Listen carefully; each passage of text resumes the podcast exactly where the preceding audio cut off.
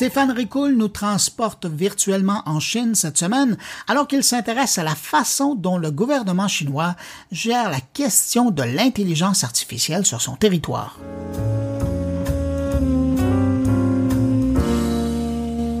Dame if you do, dame if you don't. Bien souvent un beau casse-tête pour les dirigeants politiques, quel que soit le pays, quel que soit le régime. Et c'est le cas aujourd'hui pour Xi Jinping, le dirigeant autoritaire de la Chine, face à la promesse d'une intelligence artificielle qui permettra de contrôler un peu plus le monde à celui ou celle qui en maîtrisera la substantifique moelle osseuse. Pris à son propre piège de tout vouloir contrôler sans laisser le moindre interstice de liberté, Xi Jinping se retrouve face à des entreprises chinoises dont le potentiel pourtant démesuré de pouvoir prendre les devants en matière d'intelligence artificielle a été bridé par une réglementation stricte limitant l'accès à des données diverses et variées mais surtout nombreuses. Un élément sine qua non du fonctionnement de l'intelligence artificielle.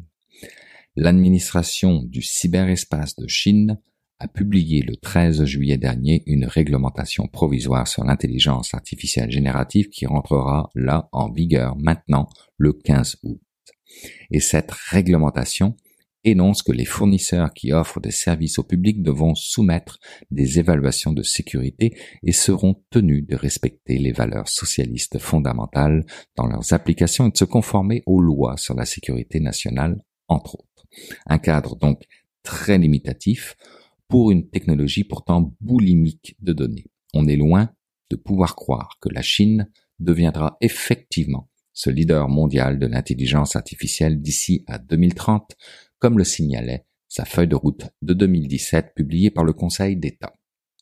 Mais permettez-moi de revenir sur cette réglementation provisoire sur l'intelligence artificielle promulguée par l'administration du cyberespace de Chine, qui tout d'abord exige des développeurs qu'ils adhèrent aux principes socialistes de base. Cela veut donc dire que la création et la distribution de contenus qui menacent la sécurité nationale de la Chine est totalement interdit. Ensuite, les algorithmes qui sont susceptibles d'influencer l'opinion publique doivent être enregistrés auprès des autorités compétentes forçant les fournisseurs d'intelligence artificielle générative à obtenir une licence conformément à la loi. Par ailleurs, l'intelligence artificielle doit éviter toute discrimination fondée sur l'origine ethnique, le sexe, l'âge, la profession ou l'état de santé, voire à être doté d'un système de protection contre la dépendance pour les utilisateurs mineurs.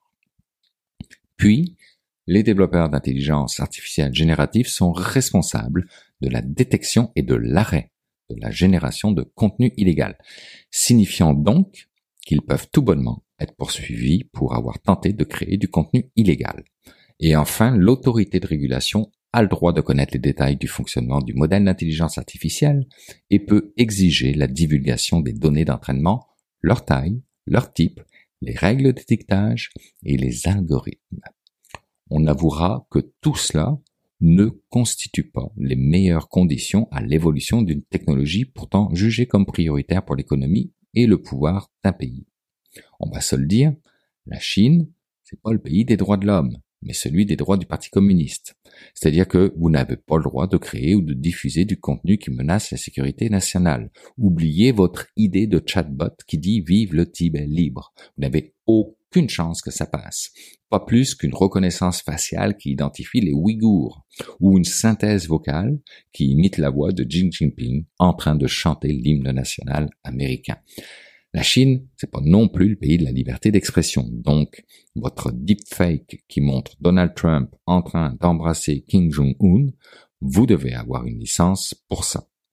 Un peu complexe que de faire de l'intelligence artificielle en Chine. Et si vous ne respectez pas ces règles, vous risquez gros, très gros, très très très gros. Vous pouvez être sanctionné, censuré, banni, arrêté, ou pire encore, vous pouvez être privé d'accès à TikTok. Cela dit, Xi Jinping permettra-t-il aux entreprises privées qui mènent actuellement la charge de l'intelligence artificielle de prospérer en se positionnant en contradiction avec les efforts de son propre gouvernement? Damn if you do, damn if you don't.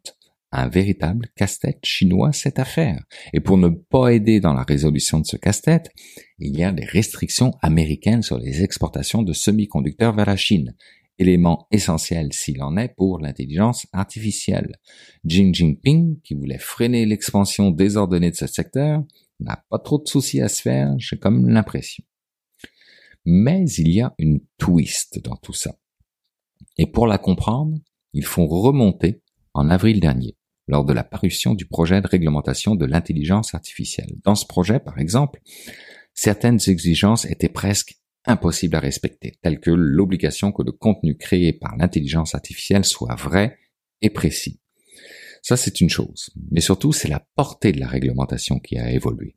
Ce qui s'appliquait à absolument tout le monde ne s'applique à présent qu'aux services destinés aux consommateurs, ce qui suggère que les produits commerciaux pourraient bénéficier d'une plus grande latitude. Fou le gars quand même. Et les marchés d'ailleurs n'ont pas tardé à réagir positivement à ce que l'on pourrait appeler un assouplissement du règlement, même si République populaire de Chine et assouplissement vont difficilement dans une même phrase. Baidu L'opérateur en arrière du moteur de recherche s'est tapé un plus 30%, surpassant de 9 points de pourcentage l'indice Nasdaq Golden Dragon des sociétés chinoises cotées en bourse. Et pourquoi selon vous? Parce que Baidu est la première grande entreprise chinoise à proposer une réponse à ChatGPT, faisant en sorte qu'elle fera aussi partie du premier groupe de candidats à obtenir l'approbation pour commercialiser son chatbot, qui est actuellement en phase de test, et grâce auquel les analystes estiment que les revenus annuels de l'entreprise pourraient augmenter de 13% d'ici à 2025. Avec 50 milliards de revenus aujourd'hui, ça donne quand même un beau chiffre d'affaires d'ici deux ans. Mais encore une fois, les États-Unis pourraient jouer les troubles faits dans tout ça en resserrant les restrictions à l'exportation vers la Chine des semi-conducteurs dédiés à l'intelligence artificielle. Elles craignent en effet, selon le Wall Street Journal, que le pouvoir que cette technologie donne à celui ou celle qui la maîtrise pourrait, dans les mains de son plus grand rival actuel, lui donner un avantage indéniable. Par conséquent, couper l'accès aux puces vendues par Nvidia ou AMD pourrait faire reculer Baidu et ses pairs de plusieurs années. Et plusieurs années, quand on parle du développement de l'intelligence artificielle générative, c'est quasiment une condamnation économique pour un pays.